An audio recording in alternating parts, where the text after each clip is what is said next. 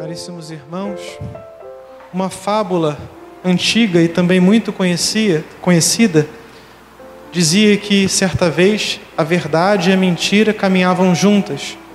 E era um dia de muito calor, talvez um dia como esse que nós estamos tendo, de muito calor aí fora.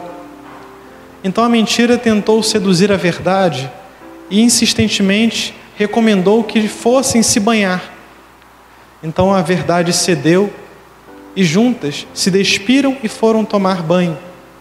Então a mentira saiu mais depressa, pegou as roupas da verdade e fugiu.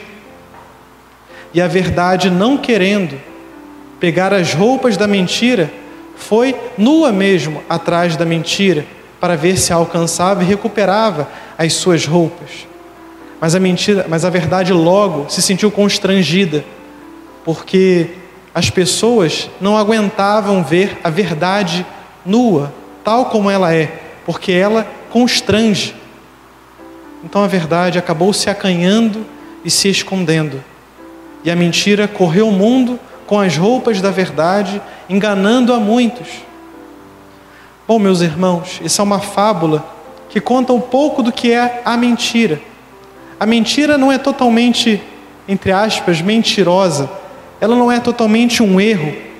A mentira sempre tem partes da verdade. Isso é a mentira. Porque senão ninguém acreditaria nela.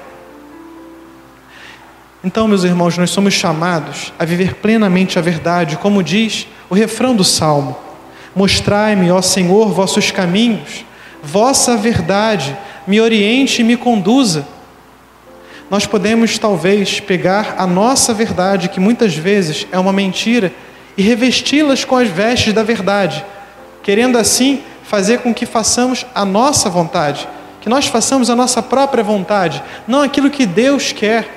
E essa palavra do Senhor é muito forte. Vossa verdade me oriente e me conduza, porque se negamos uma parte da verdade, ela já se torna uma mentira. E nós, somos chamados a viver plenamente a verdade, que é Jesus Cristo. Muitas vezes teremos que ir aprendendo essa mesma verdade aos poucos, mas termos, pelo menos, a firme certeza de querer viver essa verdade desde agora. E se eu a descubro, fazer todo o esforço para assim segui-la e viver conforme essa verdade, a verdade de Deus, a verdade que deve me orientar e me conduzir Bom, meus irmãos, também vemos no Evangelho de hoje o tema da conversão, porque vendo a verdade, nós somos chamados a segui-la, a aderir àquela mesma verdade, conformar a nossa vida com a verdade com a qual Deus nos chama, com a verdade própria de nós, seres humanos, próprios de filhos de Deus, batizados, que amam ao Senhor e querem fazer a sua vontade.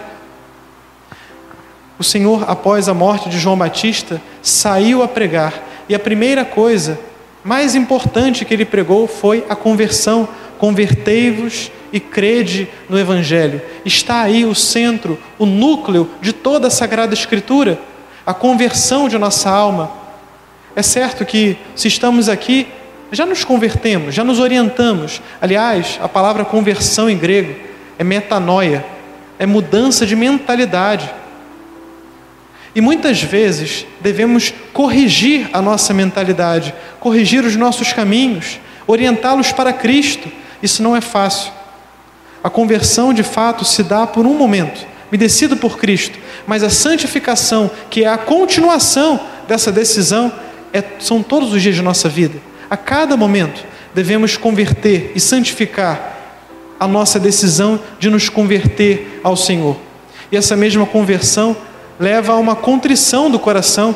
Vemos na primeira leitura o profeta Jonas ir a Nínive. Ele primeiro experimentou viver aquela verdade, a verdade que se manifestou a ele. E então manifestou aos outros também aquela mesma verdade.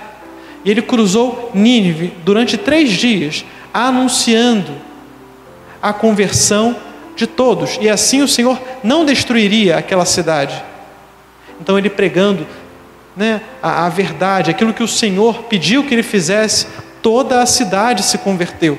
Então diz aqui no final: vendo Deus as suas obras de conversão e que os ninivitas se afastavam do mau caminho, compadeceu-se e suspendeu o mal que tinha ameaçado fazer-lhes e não fez.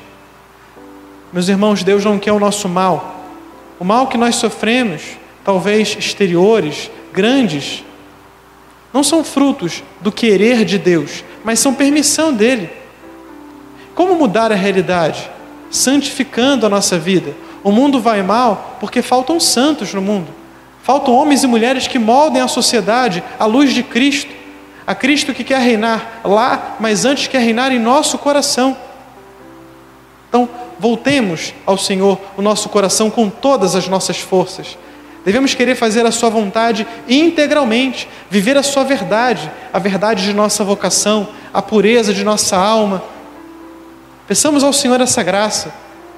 E o Senhor passa em nossa vida, assim como passou na vida dos discípulos. Passou pela vida de André e Pedro, de Tiago e João, chamou e eles seguiram o Senhor. O Senhor passa agora e passa muitas vezes em nossa vida para que o sigamos perto. Depende de nós, da nossa escolha, do nosso querer. Então peçamos a Deus a graça de ser tal como os discípulos. Não eram perfeitos ainda, mas quiseram seguir o Senhor. E assim se santificaram. Se santificaram. Diz que São Pedro teve três conversões.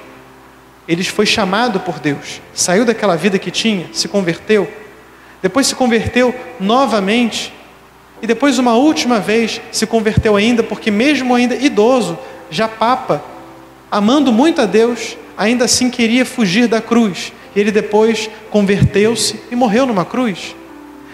E celebraremos também nessa segunda-feira o grande São Paulo. O grande São Paulo, que amava muito a Deus e seguia a sua vontade. Ou pelo menos achava que seguia.